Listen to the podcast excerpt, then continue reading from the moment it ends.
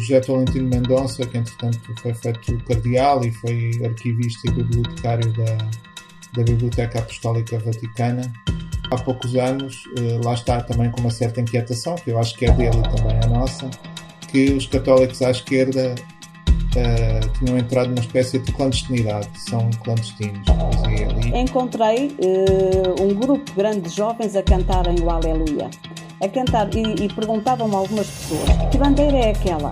Era da Líbia. E, e, e, esta é a cultura de paz que, que o Papa quer trazer.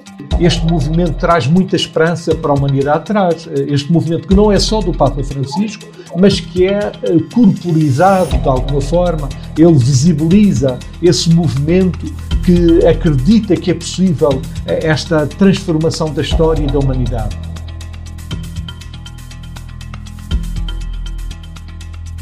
Olá, bem-vindos ao Megafone, podcast do Abril Abril, o outro lado das notícias. Segundo os censos de 2021, 80,2% da população residente em Portugal é católica.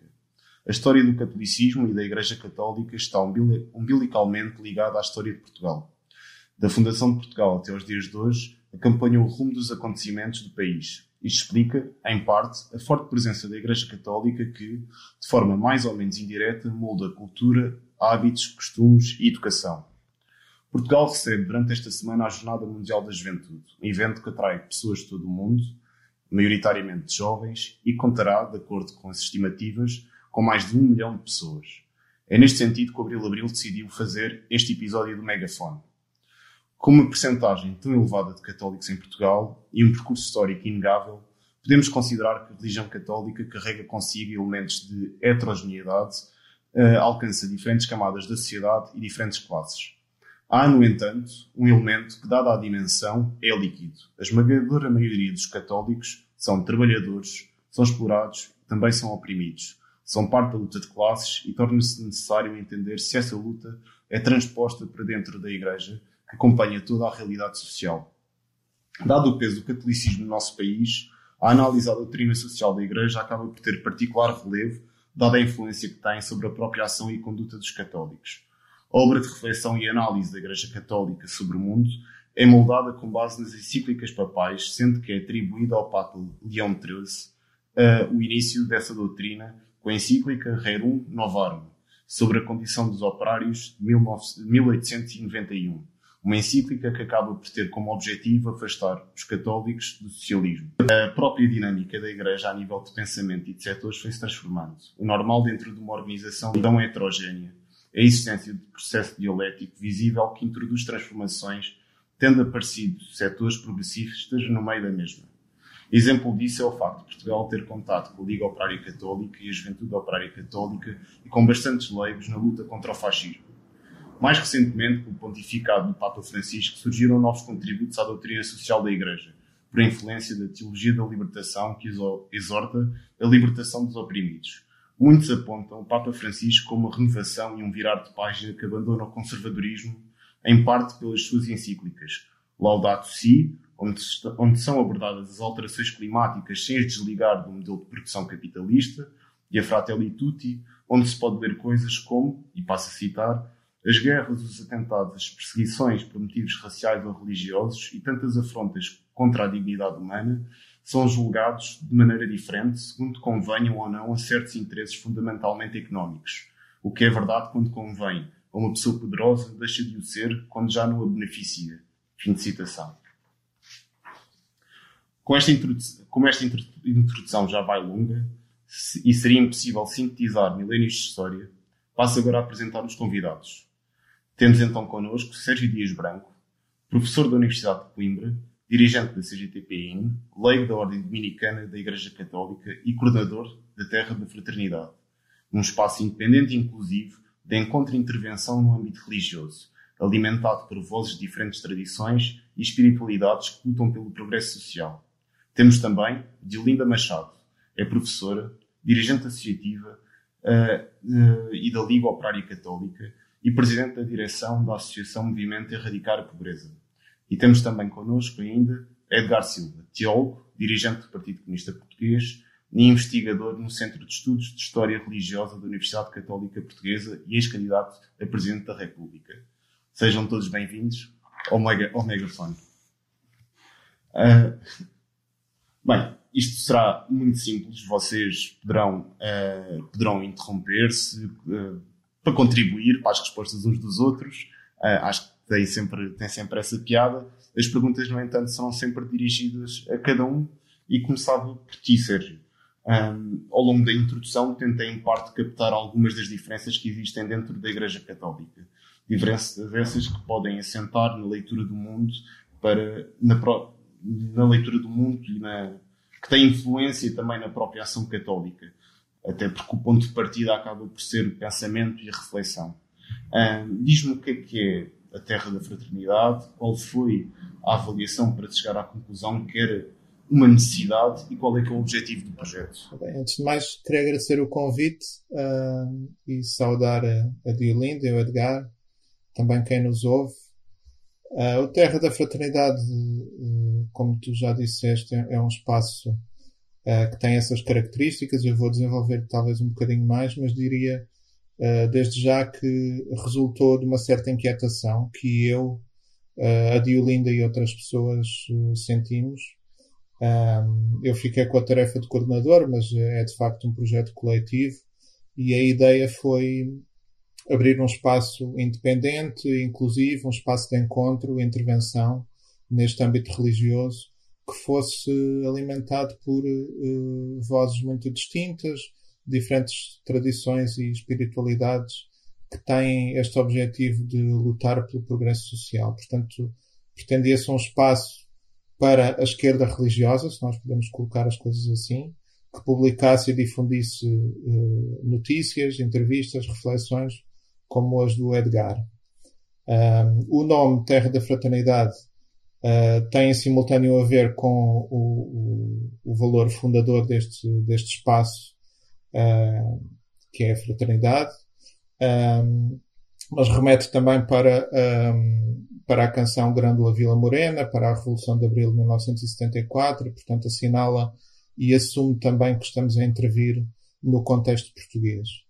Um, talvez possa falar um bocadinho mais sobre esta inquietação. O, o José Tolentino Mendonça, que entretanto foi feito cardeal e foi arquivista e bibliotecário da, da Biblioteca Apostólica Vaticana, um, e hoje é o prefeito para, para a cultura e educação, um, comentou há poucos anos, uh, lá está também com uma certa inquietação, que eu acho que é dele e também a nossa, que os católicos à esquerda uh, tinham entrado numa espécie de clandestinidade, são clandestinos, dizia ele. E isto é uh, dizer que uh, se sente uma espécie de negação e apagamento da diversidade dentro da Igreja como se alguém, por ser religioso, se situasse automaticamente à direita do espectro político. E esta constatação parece-me que uh, também pode ser estendida a membros de outras comunidades cristãs e a crentes de outras religiões. E, portanto, as, as pessoas uh, religiosas que se situam e intervêm à esquerda do, uh, do espectro político vivem, regra geral, escondidas, um, pelo menos desde o do, do 25 de Abril, e, e a história, uh, penso eu, tem-se encarregado também de lembrar, lembrar a importância eh, muito grande que grupos religiosos progressistas tiveram até antes da Revolução na luta contra a ditadura fascista, na luta contra a guerra colonial, na luta pela liberdade e pela democracia. E, portanto, eu diria que este projeto vem muito desta memória, que ainda é uma memória viva, e que nós vertemos em ação, não é? Portanto, é algo que nós queremos, de alguma forma, continuar e queremos acolher pessoas que se identifiquem com este projeto. E talvez valha a pena, só, só para finalizar, uh, concretizar se calhar um bocadinho mais politicamente aquilo a que eu me estou a referir. Nós consolidamos um conjunto de princípios que qualquer pessoa pode ler e caso se reveja neles pode contribuir e participar no Terra da Fraternidade. Um, e, e, esses princípios são princípios que são guiados por um espírito humanista de fraternidade e amizade social, uh, que adota o caminho da cultura do diálogo, a conduta da colaboração mútua um, e do conhecimento recíproco. É um projeto que defende uh, a ecologia integral, o cuidado da casa comum como fundamentos mas isto na esfera do ambiente, mas também da economia, da cultura, do uso dos recursos, uh, na vida cotidiana, nas sociedades. E, uh, por fim, promove a união e o esforço conjunto de quem se empenha na construção de uma sociedade e de um mundo assente na justiça, na solidariedade, na fraternidade e na paz. Sim, no fundo é conseguir agregar um conjunto de progressistas e democratas, não é? Que partilham, eh, se calhar, a mesma, a mesma base de fé, não é? Acaba por ser isso. Sim, curiosamente, este conjunto de princípios que eu acabei de enumerar, eh, muito marcados também uh, pelos documentos uh, do Papa Francisco, que tu também já mencionaste, um deles. Uh, nós tivemos muitas pessoas que não são católicos e que se reviram muito nestes, nestes princípios. Portanto, isso demonstra aquilo que eu acabei de dizer. E se calhar também juntarmos aí as, as várias perspectivas em termos de cultura e de outras religiões que também se juntam ao projeto neste na senda do que o Sérgio acaba de dizer. Bem, e ainda bem que agora contribuíste, Linda, porque a próxima pergunta era mesmo para ti. Um, tu és dirigente da Liga Operária Católica, que tem uma organização próxima, como tu me disseste antes de começarmos a gravar, que é a Juventude Operária Católica. Um, certamente por este motivo desperta-te particular atenção a Jornada Mundial da Juventude. Um, isto que levava-me a perguntar o que é que tu esperas deste evento, se consideras que, além do ponto de vista uh, da fé, do ponto de vista religioso, pode ser um espaço que permita que os jovens discutam, falem, falem sobre, sobre a paz, sobre a solidariedade social e qual é que é o papel que a LOC tem neste, neste contexto. Eh, antes de mais, agradecer também este convite para esta partilha, uh, cumprimentar o António, que conduz a nossa conversa, o Sérgio e o Edgar, uh, e todos aqueles que nos estão a acompanhar. Uh, é uma reflexão que eu penso que é sumamente importante, na medida em que ela acontece também num momento particular para o nosso país, mas para o mundo, Uh, e cada, cada momento da história deve ser vivido com a intensidade e com a força das convicções que trabalhamos. Temos a sorte de termos um Papa como este, o Papa Francisco. Aquele que quis simbolizar não só pela palavra, não só pelo uso da mesma, mas também pela sua, pelo seu significado e o peso que, que, que de facto tem cada palavra que ele profere, mas também pelo exemplo que ele dá eu acho que aqui é a coerência.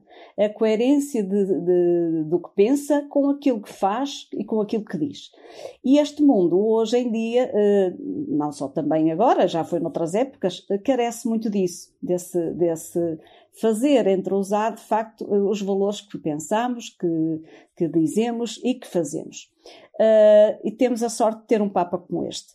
Eu, eu, penso que é um belíssimo exemplo, tem sido para, para a juventude em geral, mas para, uh, como há bocadinho o Sérgio uh, referia, que o nosso espaço de Terra da Fraternidade também tem, é realmente é um Papa é um humanista, portanto é um homem de facto uh, que admirado por todos, uh, não só por aqueles que têm fé e a professam, mas também por aqueles que o admiram pelas suas posições como grande humanista que é e que promove a partilha e a paz para todos e não apenas para alguns. A LOC tem sido nesse aspecto e, e contamos até com a presença do Sérgio neste primeiro dia do ano que celebramos sempre uh, na Igreja Católica o Dia Mundial da Paz, uh, e o Sérgio fez-nos o aprofundamento da mensagem uh, do Papa Francisco para este ano. e a paz é, de facto, o, o, o, centro e o, e o encontro entre nós e o nós, como ele também bem referiu. Nós, uh, aqui na, na LOC da Diocese de Lisboa, uh, tendo em conta o plano de ação do, do ano pastoral, uh, que desenhamos para, com os militantes na nossa Assembleia, bem como com, entrosando também com aquilo que são os princípios da, do patriarcado, que o patriarcado aprovou, encontramos como lema dignificar o trabalho, defender o Estado Social e políticas públicas mais distributivas. Este foi o nosso tema, uh, que, que aprofundámos em várias fases do ano e que queremos também, e, e de, dentro do nosso calendário de atividades, uh, fizemos também o possível por fazer encontros com jovens, com eles, apoiá-los naquilo que eles precisavam, no sentido de se prepararem também o mais possível para, esta, para este encontro, para estas Jornadas Mundiais da Juventude ou seja, para que a questão da pastoral do trabalho seja um tema que apareça nas jornadas e que seja considerado. Porquê? Porque o trabalho, como aliás eh, é referido na doutrina social da Igreja ao longo de, de vários uh, documentos, uh, é central. E o trabalho não é apenas aquilo que, que nós uh, temos uh, para ganhar o nosso salário e que, e que naturalmente, uh, o salário digno. Ele, a valorização do trabalho tem, várias, tem outras dimensões, como por exemplo o crescimento pessoal, a relação que se estabelece com, com os outros colegas de trabalho, a formação que acontece a partilha de, eh, de culturas, por exemplo, quando trabalhamos com imigrantes. E neste momento em Portugal temos, eh, temos muitos imigrantes, como também nós fomos para outros lados e vamos para outros lados como país de imigração que, que também somos. É preciso saber acolher e acolher de uma forma digna, tal como eu quero para mim, quero para o meu irmão que chegou. Uh, e, portanto, uh, no fundo, para em conjunto uh, harmonizarmos valores, princípios, mas sempre no respeito por cada um e pela cultura de cada um, mas naturalmente em ordem eh, a uma humanização que queremos para todos. No fundo, eh, ajudar na luta para intervir, para transformar o nosso dia a dia, o nosso local de trabalho, o nosso país, mas o nosso mundo, onde o Papa Francisco nos diz eh, somos todos irmãos, não é? Eh, como diz eh, na Fratelli Tutti. Ora, o acolhimento que neste momento se está a fazer, pensamos que esse é um momento muito particular, uh, mas temos que dar atenção, de facto, àqueles que cá estão também, aos que chegam, aos que estão, àqueles que, se vão, que vão partir de novo para, as suas, para os seus países, mas também aqueles que ficam cá a trabalhar, que já cá estavam, e, portanto, que é preciso continuarmos então a cultivar, a conhecer melhor o outro, a ouvir melhor o outro e sermos capazes de interagir para uma melhor transformação do nosso mundo, em ordem à paz, naturalmente, que queremos uh, para todos. E que ela não seja uh, um investimento em mais armamento. Ela não seja, a paz não pode ser investimento em armamento. Ela não pode ser o negócio da guerra. Não é isso que queremos. E é isso que temos defendido no nosso movimento. Eh, nós temos que tornar a Terra, esta casa comum, num lugar de paz e não um lugar mais perigoso e mais inseguro.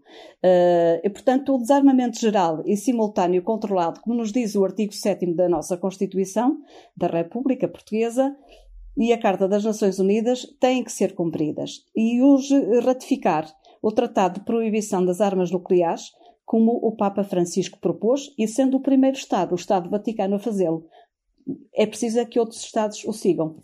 Eu estava agora a ouvir-te e estava até a lembrar-me de hoje a vir aqui para a redação, estava no comboio e era impossível não ver centenas de jovens, cada um com as suas bandeiras, não é? Uh, de várias partes do mundo, e estava a pensar que. e até a maneira como eles interagiam uns com os outros, por serem de nacionalidades diferentes, uh, de uma forma até alegre. Um, isto são princípios ou bases fraternais de relações que cada um desses jovens tem e que dá para, através daí, começar a discutir a paz, não é? Exatamente. Ainda há bocadinho fui beber café e encontrei uh, um grupo grande de jovens a cantarem o Aleluia. A cantar, e, e perguntavam-me algumas pessoas, que bandeira é aquela? Eu também não sabia. Fui ver uh, ao Google, era da Líbia. Encheram rapidamente dois autocarros aqui no jardim, uh, em frente à minha casa. E então uh, foram a cantar o Aleluia. O Aleluia, uh, um cântico universal. E, e, e numa atitude de paz, de, de alegria, de acolhimento, e portanto, e as pessoas também a acolherem. Eu acho que é este o testemunho para iniciar, eu amanhã estarei com jovens vindos do Vietnã.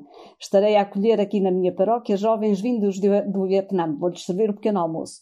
Uh, isto para dizer que é esta tarefa de entrosarmos com todos aqueles, mesmo não conhecendo, claro, mas que é, é, é uma riqueza maior. E, este, e, e, esta é a cultura de paz que, que, o Papa quer trazer, que o Papa quer difundir e que também cabe-nos a nós construir, cada um de nós. Não é ficarmos no nosso casulo, no nosso uh, escondido, digamos assim, na nossa clandestinidade, como há bocado foi dita, mas não, dar-nos a conhecer. Não podemos ter vergonha daquilo que somos, pelo contrário. Uh, a afirmação daquilo que somos. E, portanto, eh, com a maior transparência, com, a maior, com o maior envolvimento possível, entre todas as gerações também, porque uh, no ano anterior, uh, uh, em 2022, o Papa propôs três desafios para a construção da paz duradoura. Primeiro, o diálogo entre gerações. Segundo, a educação como motor de paz. E terceiro, a promoção e a garantia do trabalho na construção e na manutenção da paz. Ele disse isto ano passado. Eh, assim nos lembremos de passar estas mensagens e assim uh, façamos cumprir, cada um naquilo que pode, na sua missão, na sua, dentro das suas competências, naturalmente, mas também com toda a fraternidade, como ele uh, bem apregoa na Fratelli Tutti. Eu penso que a paz é possível, a esperança está aí, cabe a cada um de nós colocá-la também na semente que queremos para, para o amanhã. E acho que estes jovens que se cruzam agora connosco aqui, uh, em vez. Eu sei que foi, muita gente foi embora porque não, não queria estar na confusão. Eu vim fora para estar na confusão. Ou seja, nesta confusão. Eu não gosto de confusão, mas esta sim. Neste encontro de paz e de harmonia e de projetos que ficam para aqueles jovens. Isto é semear a paz, na minha perspectiva. E agora então passava para, uh, para o Edgar, que é. Um, eu faço esta pergunta até por, por ser teólogo. Um, há setores políticos à esquerda que olham para a religião e para o catolicismo com particular desconfiança. Em parte assumem que a Igreja representa uma estrutura, uma estrutura retrógrada e que pode ter sido cúmplice de regimes opressores. Na introdução coloquei o Papa Leão XIII como exemplo de como a sua encíclica procurava afastar leigos do socialismo. Na Rerum Novarum pode ler-se que, e passo a citar, os socialistas, para curar este mal, instigam nos pobres o ódio invejoso contra os que possuem e pretendem que toda a propriedade de bens particulares deve ser suprimida, que os bens do indivíduo qualquer devem ser comuns a todos e que a sua administração deve voltar para os municípios ou para o Estado. E fim de citação. Mesmo o facto de Paulo VI ter sido o primeiro Papa a vir a Portugal e logo durante o fascismo pode ter contribuído para essa visão mais política da Igreja e por essa desconfiança também que alguns setores à esquerda têm da própria Igreja Católica. Consideras essa crítica justa ou achas que a própria Igreja também teve que se ir adaptando a ausentar-se de algum papel político ou de conivência que, que teria ou que teve? Ah, isto dava uma longa conversa. Se calhar só isto daria o podcast só à volta desta pergunta. Mas, uh, pronto, em primeiro lugar, agradecer o convite, uh, saudar cada um dos participantes, uh, os outros participantes neste diálogo. bom, há desde logo um, ponto aí que, tu colocas na pergunta que é o Paulo VI, a primeira vinda, o primeiro Papa a vir a Portugal e durante o fascismo terá contribuído para essa ideia de, de, de, conivência com o regime ou com uma perspectiva uh, uh, retrógrada, não é? Ora, Paulo VI, quando veio a Portugal, uh, há pouca informação acerca, ou pouco conhecimento, ou também há muito preconceito à volta destes processos. É porque quando Paulo VI vem em 1967, a Portugal, em maio de 67, uh, eh, Paulo VI já é visto como um estorvo. Uh, a Igreja, e Roma em particular, é encarada como, uh, como uma ameaça. e então, a partir de 69, 1969, 1970, Marcelo Caetano, hoje a documentação já permite, eh, há muita documentação que, que comprova todo esse processo. O regime tinha para além de vários conflitos, não só na preparação da vinda de Paulo VI em 67, houve setores e também setores católicos que consideraram uh, inconveniente vir a Portugal o Paulo VI durante o regime porque era uma forma de legitimar. A verdade é que uh, Paulo VI tinha uma estratégia, tinha uma linha de trabalho e era considerado, uh, tinha uma linha que era de compromisso com a libertação, um, uma, uma linha de intervenção que em nada tinha a ver com o colonialismo, é, era uma linha de, de, de abertura, de, renova, de, renovação, de adjornamento, e, e, e, esses valores eram vistos como uma grande ameaça para o regime, para o fascismo em Portugal. E, e a documentação os demonstra que ali, a partir de. Então, com a audiência de Paulo VI aos líderes dos movimentos de libertação em 1970, a 1 de julho de 1970, eh, as cartas de Paulo VI para o embaixador em Roma, uh, tudo o que uh, o governo português tentou fazer para sabotar as conferências de solidariedade com a, a luta dos povos em África, uh, tudo o que o governo, aliás, as cartas de Paulo VI falam, dizem que para Marcelo Caetano, na altura era Marcelo Caetano, a Santa Sé e Paulo VI e Roma liderava uma campanha contra o regime, liderava uma campanha contra, contra Portugal. Uh, uh, portanto, era sobretudo um estorvo essa vinda uh, para o regime. a relação nessa altura com Roma, Roma, o Papa Paulo VI, significava uma voz profética, uma voz incómoda, profundamente incómoda para o regime. Uh, e de alento a todos aqueles que lutavam pela liberdade, pela democracia, uh, em todo o movimento anticolonialista, uh, todos aqueles que estavam comprometidos na luta contra a guerra colonial. Agora, isto liga-se à outra questão de que é, se a Igreja tem, à partida, por princípio, uma adversidade em relação ao ideal socialista, uh, tem uh, uma comprometida oposição, se, se pretende ser uh, um, um entrave, ou foi. seguramente que sim, em tantas situações. Em tantas situações foi conivente com regimes opressores. Em tantas situações encarou o, o, ideal socialista, o, uh, todo, todo, o pensamento, toda a ideologia que, que tinha uh, como fim o comunismo, o socialismo, uh, em algumas situações é indesmentível que setores da Igreja o encararam como encararam esses movimentos como como se fosse o inimigo. Agora, também é verdade que a Igreja, desde os primórdios, a, diríamos, a igreja das primeiras comunidades, a igreja uh, das origens, uh, tem, uh, na sua gênese, tem a vivência de comunidade.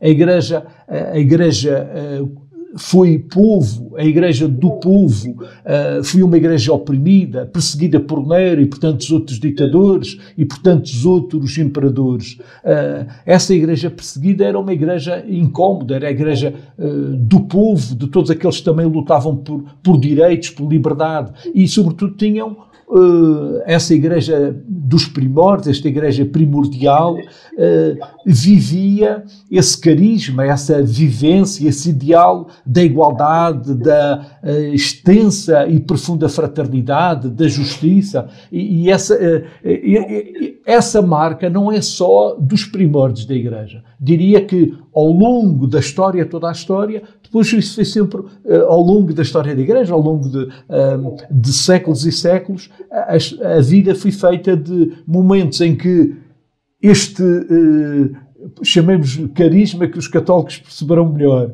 mas este, este ideal, esta, esta força profética de uma igreja povo, de uma igreja que vive o, e, e não, não só proclama, mas vivencia e se identifica com a igualdade, com, o, o, com a comunidade mais extensiva naquilo que tem da partilha do pão, dos companheiros que partilham do mesmo pão, de todo o pão, e, e isso acompanhou como, como modelo muito ao longo, e ainda hoje acompanha a história da Igreja. Agora, quando a Igreja deixou de ter como horizonte essa cidade outra, que os cristãos chamavam essa Nova Jerusalém, essa cidade nova.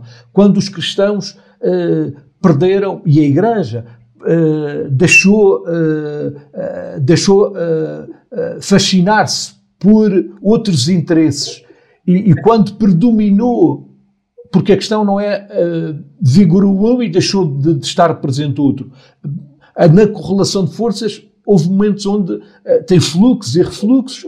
Quando deixou de predominar esse uh, modelo de igreja povo, de igreja comunidade, quando a igreja perdeu essa, uh, essa tensão escatológica, esta vontade de, de alcançar uh, essa cidade outra, então, quando perdeu o inconformismo, entrou em fases de acomodação, de aburguesamento, eh, deixou de querer, eh, eh, perdeu vontade de construir e de antecipar esse novo, essa novidade absoluta, essa outra humanidade ao longo da história foi sempre esta tensão. Nós hoje vivemos uh, um tempo com o Papa Francisco onde esse outro modelo, esse outro modelo de, uma igreja uh, comprometida com a, a libertação uh, ganha predominância. a história é feita assim, de muitas contradições. Então, já lá vamos às questões depois sobre o Papa Francisco, que a seguir tenho aqui, tenho aqui para ti. Mas voltava aqui então agora ao Sérgio. Um, eu no site da Terra da Fraternidade vi que em 10 artigos teus, 9 são sobre a paz. E um deles, intitulado A Fraternidade como Horizonte, fala sobre a ação política dos católicos. Um bocado desta ideia que tu colocaste inicialmente de alguns católicos estarem na, na clandestinidade, não é? Um, dizes, que, dizes nesse texto, que, e passo a citar, a religião tanto pode afastar as pessoas da luta pela transformação emancipadora do mundo, como pode estimulá-las a participarem nela. A religião é politicamente ambivalente, isto é, a função social da Igreja é um campo em permanente contestação. Consideras que dentro da religião, dentro da Igreja, existe luta de classes? E se sim, como é que então é feita essa, essa luta pela paz e progresso social, havendo luta de classes e interesses antagónicos de ambas as partes? Uh, bom, uma questão muito complexa, não é? Já, já estou como, como Edgar. Um, bom, primeiro, queria dizer que nós tivemos que reorganizar o, o, site recentemente por uma questão informática que tem a ver também com os escassos recursos que nós temos e esse texto um, agora não aparece como o primeiro texto que eu publiquei, mas foi de facto o primeiro texto que eu assinei e foi também a primeira reflexão que nós publicámos no Terra da Fraternidade. Isto só para dizer que também é um artigo que lança, de alguma forma, o nosso espaço de discussão sobre religião e política nos termos que nós eh, consideramos que ela deve ser lançada. Fui eu que escrevi o artigo, mas o artigo também circulou entre nós na equipa. Um, mas, para responder diretamente à tua questão complexa, se eu considero que dentro da, da religião um, também e, e o, o, texto é muito uh, sobre religião e não especificamente sobre a igreja mas um, mas eu vou se calhar desenvolver isto mais dentro da igreja católica. Se eu considero que dentro da religião também existe luta de classes claro que sim.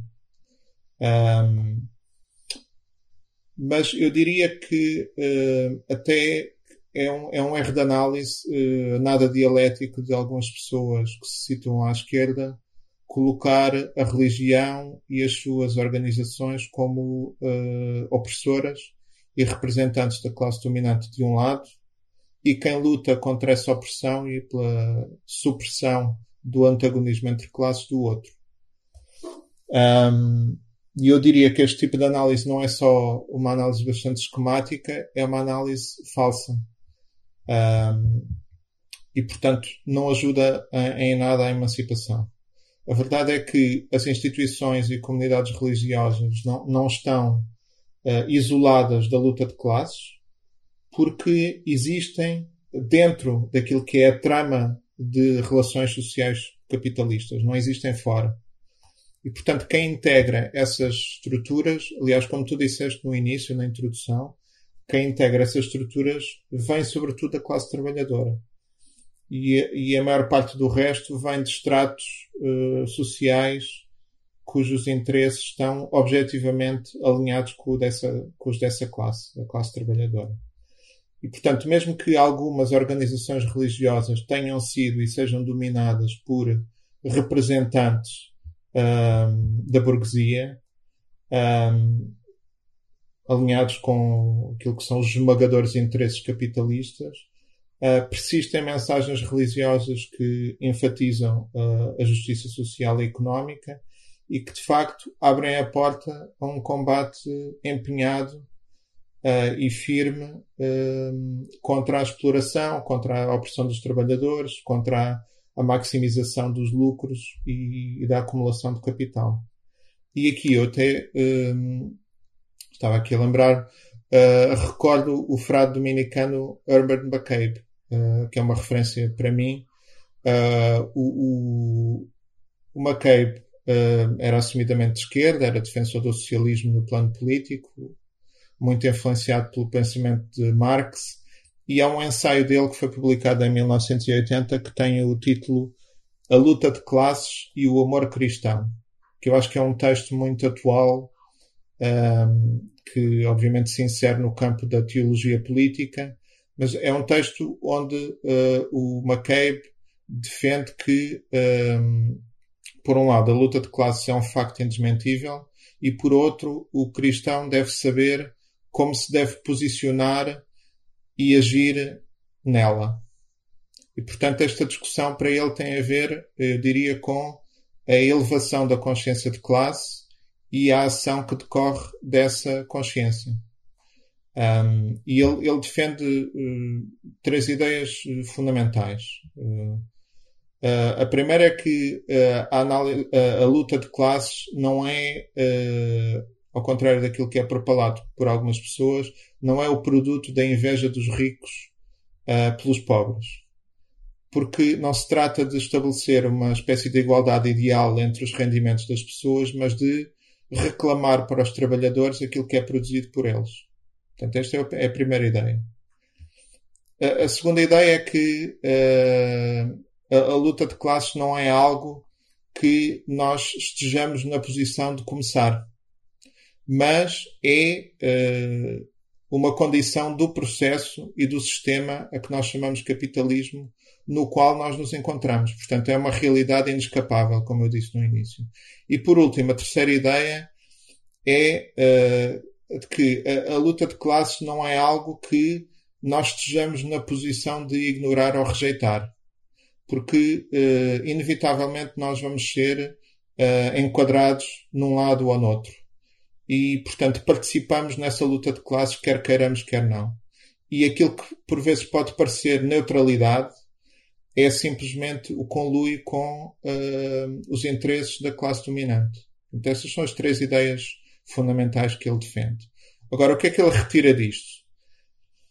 Ele retira disto que a luta de classes não é apenas compatível com o Evangelho, é de alguma forma exigida por ele. E a, a, a raiz desta posição provém precisamente da questão da fraternidade. Eu, pronto, isto tem uma ligação também com o projeto Terra da Fraternidade, mas para ele tem a ver com essa um, com esse horizonte da fraternidade humana. Uh, tal como é colocado no Evangelho de João, também nas, nas três cartas joaninas do, do, Novo Testamento. É que o discurso sobre o amor nesses textos um, é sempre acompanhado da palavra irmão. O que para ele quer dizer que quem escreveu esses textos está a falar de uma espécie de solidariedade entre os camaradas do movimento cristão. E, e, e, nas igrejas cristãs, em particular na Igreja Católica, é certo que nem sempre o Evangelho e os interesses da Igreja como instituição foram sinónimos. E o McCabe não deixa de apontar isso, o Edgar também falou nisso há pouco. É? Mas também é verdade que ao longo desta história muito complexa e muito contraditória, houve sempre um, um, um grupo substancial de cristãos que foi desafiando tudo aquilo que nega, tudo aquilo que impede esta irmandade entre os seres humanos. Como se vê, por exemplo, eu posso dar um exemplo, um, na proximidade e no envolvimento da Igreja Católica com movimentos progressistas e até revolucionários em vários pontos da América Latina.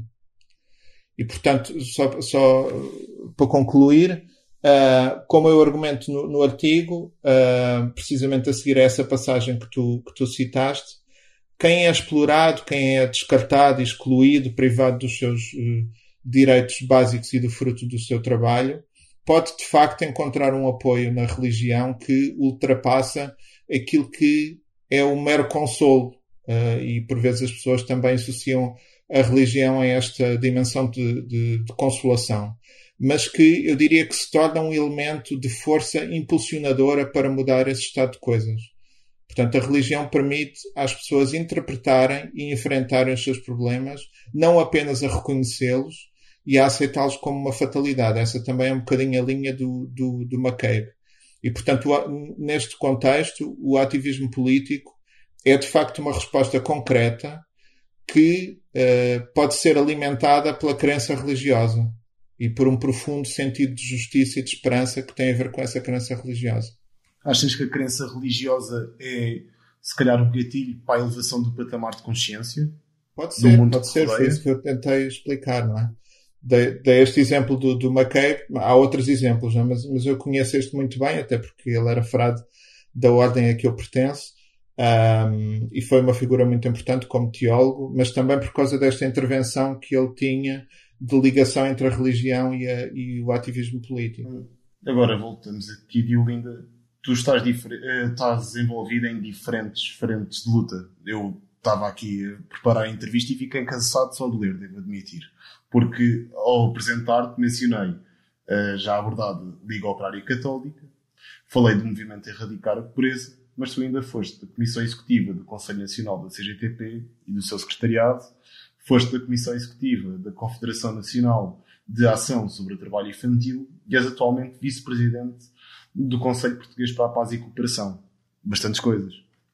Mas isto, uh, para além desta enumeração, levou-me a refletir na vasta presença de católicos num vasto conjunto de movimentos unitários. Muitas das vezes nós não nos apercebemos, mas estão ao, nosso lado. Estava até a pensar que se calhar já fui a muitas manifestações e tinha ao meu lado a marchar um católico e não sabia que era católico, mas ele lá estava com o mesmo objetivo que eu. Um, tu consideras que a religião pode ser, às vezes, um entrave para a construção da unidade entre trabalhadores? Ou consideras que a condição de classe e a vontade de transformação, uh, transformação do mundo o elemento agregador na construção da tal unidade? Ou seja, o que é que vem primeiro? Se é a religião é, é esse elemento agregador, de facto porque os valores e os princípios são os mesmos. Uh, a mesma uh, a consciência, aquilo que o Sérgio acabou de dizer, a elevação da consciência de classe. Uh, de facto, nós no movimento Erradicar a Pobreza temos como tese de, de, grande força e, e objetivo central a elevação da consciência social e política de cada pessoa a quem nos dirigimos. Uh, no sentido de, daquela transformação. Ou seja, nós queremos ser parte da solução e não do problema. Portanto, é muito mais aquilo que nos une do que aquilo que nos separa. De facto, eu trabalhei sempre em movimentos unitários, continuo a fazê-lo, uh, quer no espaço social, quer no espaço político, e não tive nunca problema com isso, pelo contrário. Uh, são muitos os amigos, são muitas as, uh, as interações que travamos. Porquê? Porque estamos com o mesmo objetivo, o mesmo foco. O mesmo foco, neste caso, é a transformação do mundo para melhor, começando por cada um de nós. Ora, ninguém ama o que não conhece. Se eu não conhecer uma outra forma de estar e de ser na vida, se eu não tiver empatia, com o outro, naturalmente eu mantenho-me no, no, no, meu, no tal casulo. Mas é uh, despoletar essa consciência social e política que me faz uh, avançar.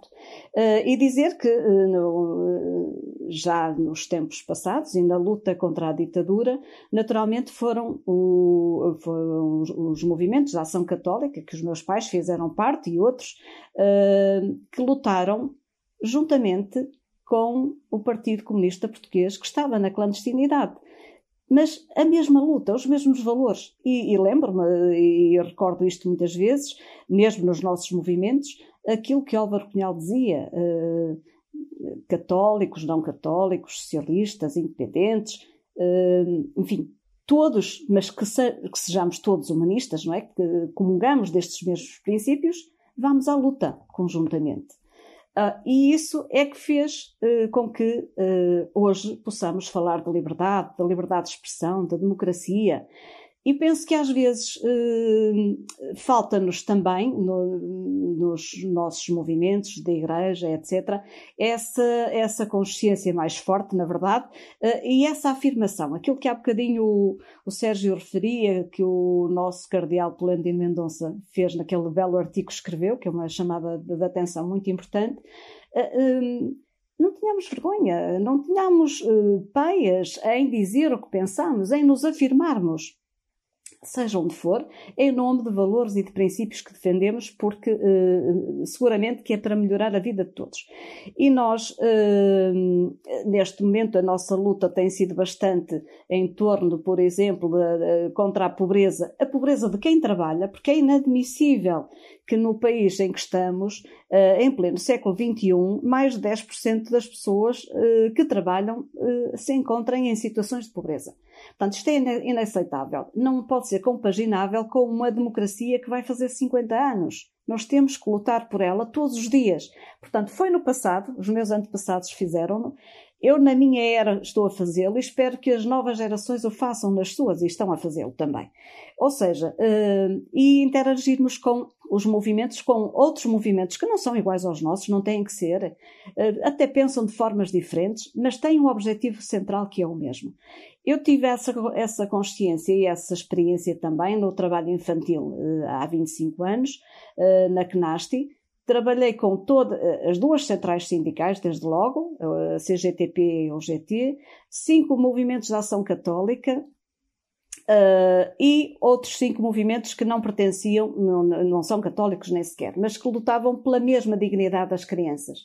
E eh, até me cruzei com o Edgar, foi aí que eu o conheci nessa altura, na luta contra o trabalho infantil, e ele de, na Madeira, na luta das, das caixinhas, dos meninos pedintes. Portanto, porquê? Porque procurava a mesma dignidade que nós, não é? Todos nós procurávamos dignidade para aquelas crianças, para aquelas pessoas e que as políticas viessem a, a, a, ter consciência, os políticos a ter consciência disso mesmo. E foi a luta que realmente travamos em conjunto que uh, deu esse resultado e que a comunicação social também na altura apoiou e, deu, e, e fez com que uh, esse problema uh, fosse atenuado. Não quer dizer que tenha sido resolvido, mas na grande maioria sim. e, portanto, criando condições que hoje é necessário voltar a fazer são de outras formas, mas há crianças neste momento, neste país, que não estão a ser registadas, por exemplo, quando nascem, não é? Não é só aquele caso mais mediático que conhecemos agora, mas é pelo país uh, e é preciso que cada junta de freguesia conheça as crianças que tem e vá verificar se elas estão inscritas na escola ou não estão. Foi isso que fizemos na época, reunindo com o Ministro da Educação à época também, no sentido de haver este trabalho eh, de fundo para que todas as crianças tenham acesso uh, e sucesso escolares e também que as famílias pudessem ter apoio, porque as, as famílias oferiam de tal modo salários indignos, injustos, que realmente não tinham, uh, não tinham condições para fazer alimentar e, e, viver com dignidade.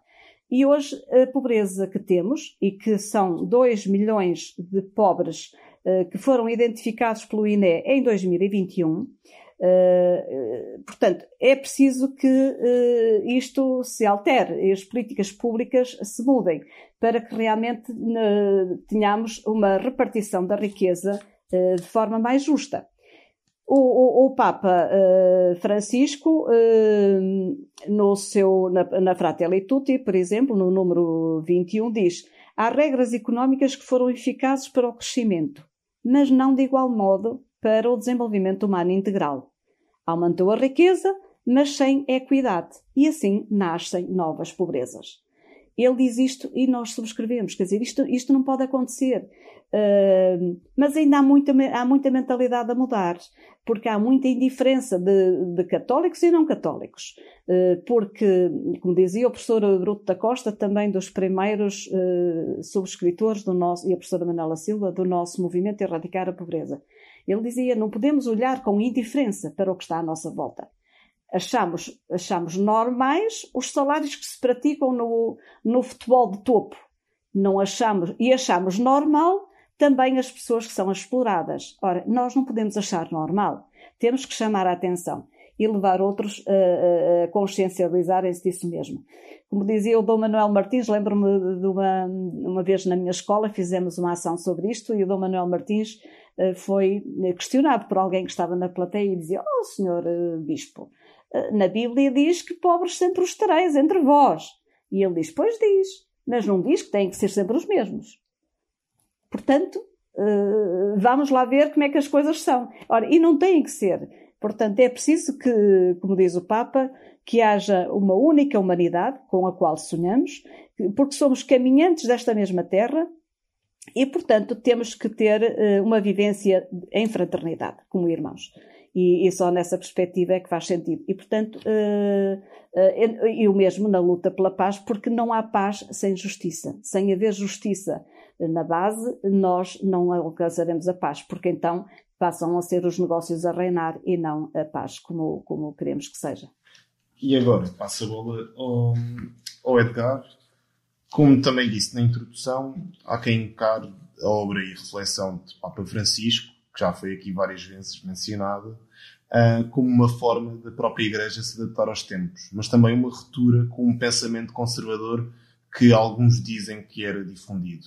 O Papa Francisco segue a teologia da libertação, algo que aparenta ser disruptivo, por assumir que existe uma sociedade de exploradores e de explorados, mas também uh, nas suas encíclicas, que já mencionei, Laudato Si e Fratelli Tutti, encontramos, encontramos, para além disso, também as suas exortações apostólicas, a Evangelii Gaudium, a Alegria do Evangelho, Evangelho que fala sobre paz, justiça social, família, ecologia, papel das mulheres na igreja, o diálogo interreligioso e o. É, esta palavra é mais difícil para eu pronunciar, atenção. É comunismo, que é o processo de busca pela união apesar das diferenças. Consideras que estamos mesmo perante uma transformação progressista dentro da Igreja Católica ou que este é somente um pensamento do Papa que poderá não perdurar? É difícil, se calhar, também, esta pergunta. Não, é muito interessante. Uh, uh, e, sobretudo, muito atual. Eu acho que é, sobretudo, o, o sim, sim, claramente, um processo uh, de transformação profunda na Igreja Católica.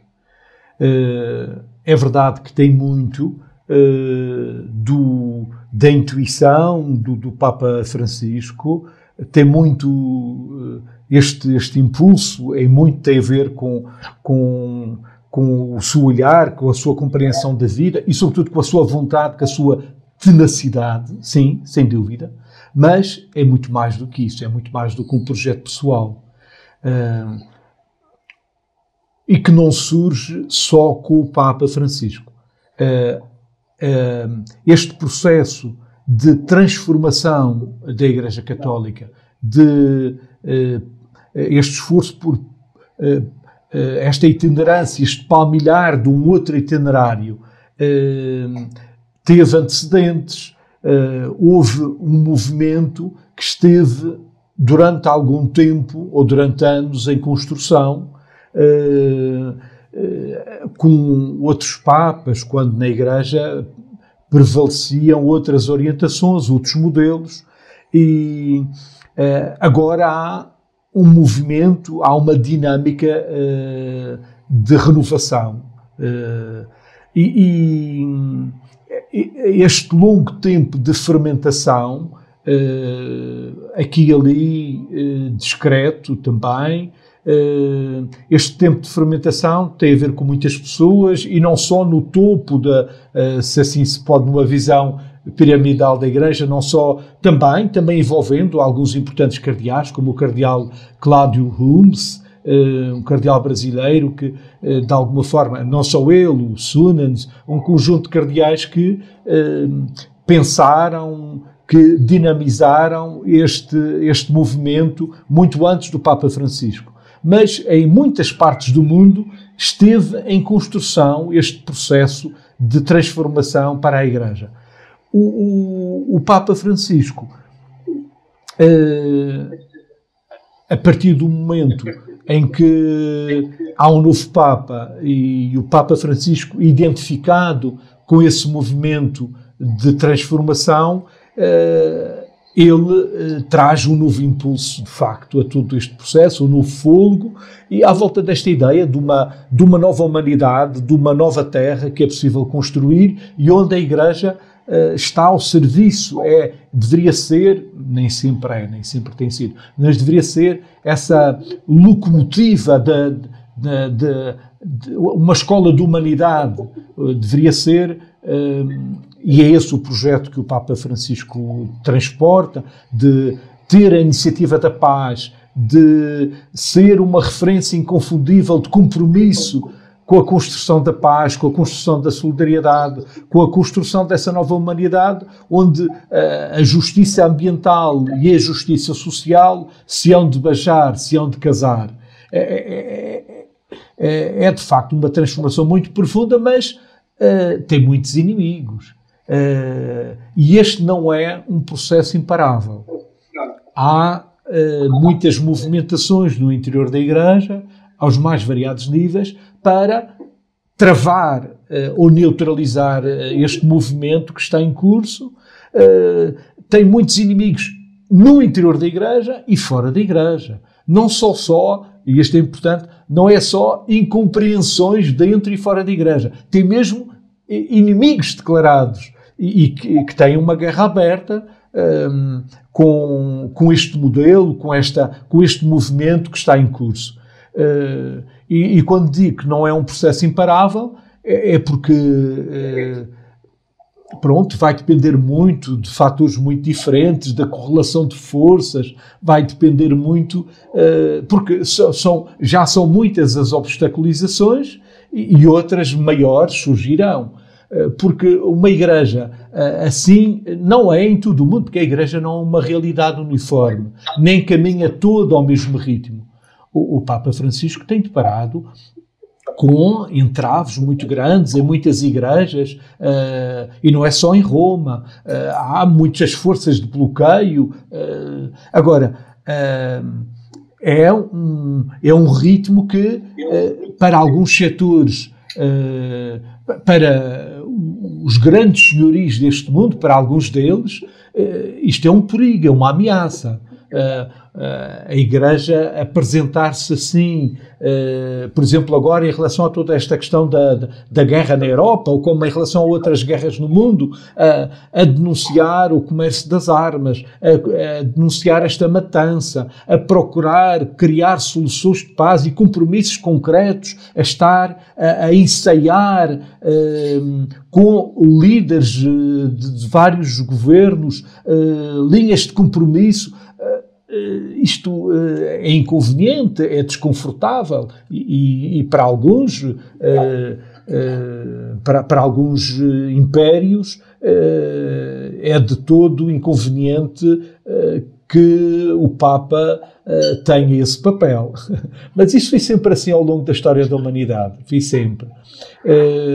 Agora, que é gerador de, de, de esperança, que, que, que este movimento traz muita esperança para a humanidade, traz este movimento que não é só do Papa Francisco, mas que é eh, corporizado de alguma forma, ele visibiliza esse movimento que acredita que é possível eh, esta transformação da história e da humanidade. Bem, e estamos quase a chegar ao fim, já vamos com sensivelmente, ou já perto de uma hora de entrevista. Um, passava a pergunta geral para todos, mantendo talvez a ordem uh, na ordem das respostas, uh, mas perguntava, para finalizar, uh, uma vez até que já falámos do passado, já abordámos o presente, se calhar acabávamos com o futuro, que é sempre a melhor forma. Um, qual consideram que é o futuro da Igreja Católica, tanto em Portugal como no mundo? Sérgio? Um, sim, olhar, olhar, para o futuro é importante, mas só o podemos fazer precisamente a partir do passado, como nós também fomos fazendo nesta conversa, e olhando para o presente. Um, há múltiplos eh, desafios que, que, que, são decisivos para o futuro da, da Igreja Católica, por exemplo, a valorização real das mulheres, um, e, e, certamente o combate eficaz ao horror da, da pedofilia e de outros tipos de abusos e também a reparação que, uh, que exigem. Mas eu parece-me que o futuro uh, da Igreja depende sobretudo de colocar a ênfase em valores que uh, sejam capazes de transformar um mundo ferido pela exclusão, pela guerra e pela, pela injustiça um, tendo Jesus como companhia permanente para a vida, em sintonia com o Papa Francisco. E nesse sentido, uh, até falando sobre a Jornada Mundial da Juventude, é interessante que um, do, um dos conjuntos de imagens de divulgação da, da jornada tenha sido em torno da ideia de união com a expressão estou contigo. Estou contigo pela inclusão, estou contigo pela paz, estou contigo pela justiça. Uh, eu vi pelo menos estas três imagens com estas mensagens. E eu penso que é esse caminho que nós também encontramos de uma forma muito clara na, na encíclica do Papa Francisco Fratelli Tutti. Eu até tenho aqui uma passagem muito curta que anotei e que passo a citar, é do, do número 241 do documento. E diz o seguinte: Somos chamados a amar todos, sem exceção, mas amar um opressor não significa consentir que continue a ser tal nem levá-lo a pensar que é aceitável o que faz. Pelo contrário, amá-lo corretamente é procurar, de várias maneiras, que deixe de oprimir, tirar-lhe o poder que não sabe usar e que o desfigura como ser humano. Fim de citação. E, portanto, eu acho que o futuro da Igreja Católica depende muito desta visão de construção do mundo que vem diretamente do Evangelho como fermento e ação transformadora. É, era o que eu diria. Ah, eu sublinho também aquilo que o Sérgio acabou de referir. Penso que este novo sínodo que o Papa vai realizar em outubro ah, vai ser já é um caminho que se tem feito de grandes passos em torno da inclusão, do desenvolvimento de cada um de nós, o papel das mulheres porque não são uma sociedade à parte. As mulheres fazem parte da sociedade desde sempre, com os mesmos direitos e deveres. E por isso é, desde logo, a grande renovação que se está a fazer e que é justiça, que, por justiça que se eh, deve eh, prosseguir. Eh, portanto, eu penso que o futuro da Igreja, como também já foi referido, temos que olhar sempre à história, ao passado, ao presente, e o futuro será aquilo que cada um de nós puder e, e souber fazer hoje. Uh, porque daqui a bocado já uh, aquilo que eu estarei a fazer já é o futuro que agora eu prevejo. Portanto, uh, aquilo que cada um de nós, e termos todos esta consciência, sabemos todos, todos nunca teremos, mas levarmos sempre, ser este nosso papel de missão transformadora, sermos capazes de chamar a atenção disso mesmo, para aquilo que está mal, como aquilo que o, que o Sérgio acabou de referir, de citar, porque uh, ser amigo não é aquele que bate com uh, as palminhas nas costas sempre do outro a dizer que está bem, está bem. Não, quando não está bem também somos capazes de dizer.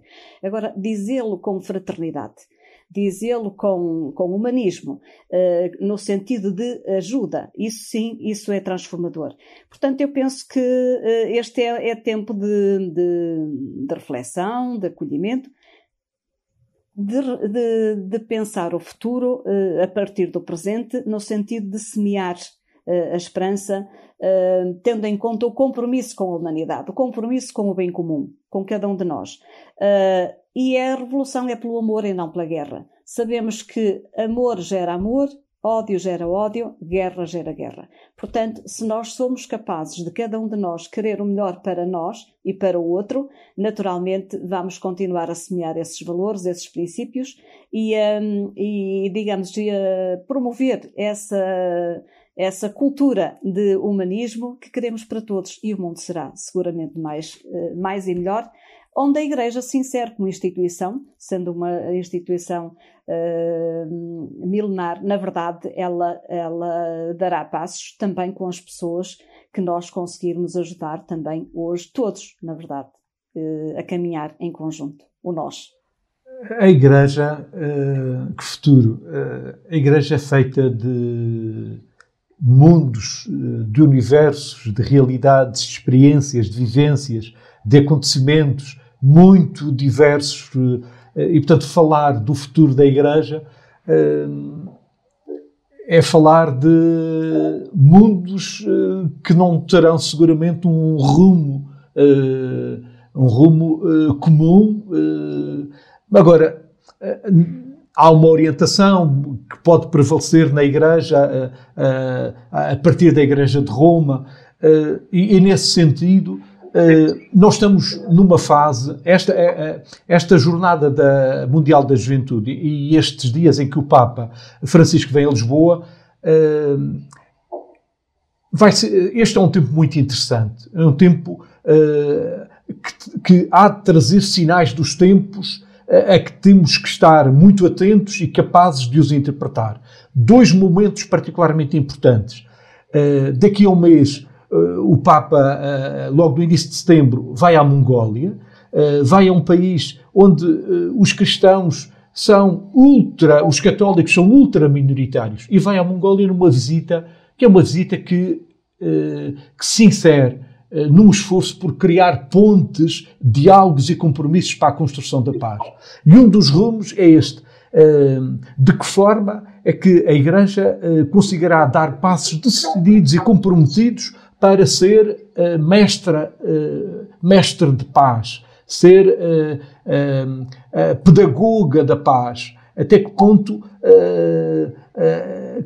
se credibilizará ou não enquanto esta capacidade de ser à escala global um, um, um lugar ou a referência fundadora de novas possibilidades de paz ou de desenvolvimento e aprofundamento da cultura da paz.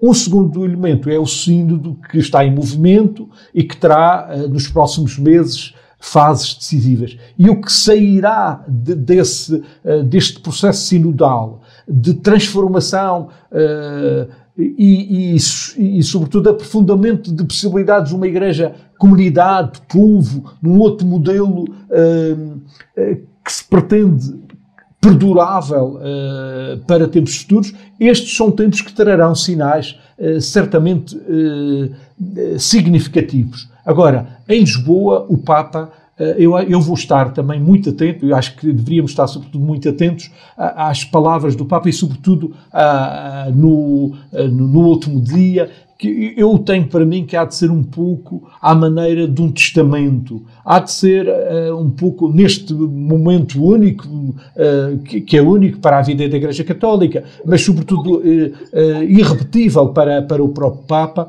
e sabendo de certeza da consciência que tem, da fase da sua vida também, do, do seu contributo para esta fase da história, as suas palavras aqui eh, em Lisboa vão, ser, vão ter um cunho quase de, de, eh, testamental, querendo deixar memória para o futuro, como desafio, como, como linha programática, para além dele, se assim se pode dizer. E, e acho que há de incidir sobre três aspectos, dos quais dependerá também a Igreja a credibilidade, ou ressignificar, ou recredibilizar da, da Igreja e da sua palavra, que é a capacidade de dar passos no combate à ideologia do medo. Nós eh, estamos tão imersos, tão submersos na ideologia do medo, que foi com o Covid, foi com, eh, pronto, por aí fora, e eh, haver, por parte da Igreja, a capacidade de trazer alento, trazer uma mensagem de esperança e de confiança, mas a partir do combate que é preciso fazer a todos os mecanismos desta ideologia do medo, daqui dependerá muito do futuro da Igreja Católica. Depois, eh, a mensagem de confiança que inevitavelmente há de aparecer face ao catastrofismo, a todo o discurso catastrófico que está por aí divulgado uh, em relação ao ambiente, em relação ao futuro das sociedades, em relação à, à, possibilidade de futuro para a humanidade. Hum, e, e, ser uma referência de um discurso com densidade, com, com um substrato, mas que dê fundamento a, a, a perspectivas de, de, esperança e de confiança é importante. E depois, por último, há de haver de certeza em Lisboa, uh, no final, na, na, neste tal testamento, uh, uma mensagem uh, incontornável acerca da paz, acerca da paz e da justiça a paz e a justiça hão de beijar-se. Esta ideia bonita. Uh, e sobre a cultura da paz, eu tenho que a ideia que uh, o Papa Francisco uh, há de querer insistir muito nesta ideia de uma igreja que tem que estar vinculada a uma, à construção de uma nova cultura da paz para a humanidade. Então, estes sinais precisarão de ser interpretados para nós percebermos de que forma e em que sentido a Igreja poderá evoluir. Então, é com esta expectativa que chegamos ao fim deste episódio uh, do Megafone. Eu espero que tenham gostado desta hora de conversa. Eu gostei bastante, desde já dizer. E ficava aqui muito mais tempo também. Uh, para quem nos ouviu também, espero que, tenham gostado. Podem ver o, e ouvir os nossos podcasts, tanto no Megafone como nos restantes, no site do Abril Abril e nas restantes plataformas. Muito obrigado. Muito obrigado. E adeus. Muito obrigada Obrigado. e continuação. Bom Continuação de bons dias. O Megafone é o podcast do Abril Abril. Os episódios estão disponíveis no Spotify, Mixcloud, YouTube, Stitcher e sempre em abrilabril.pt.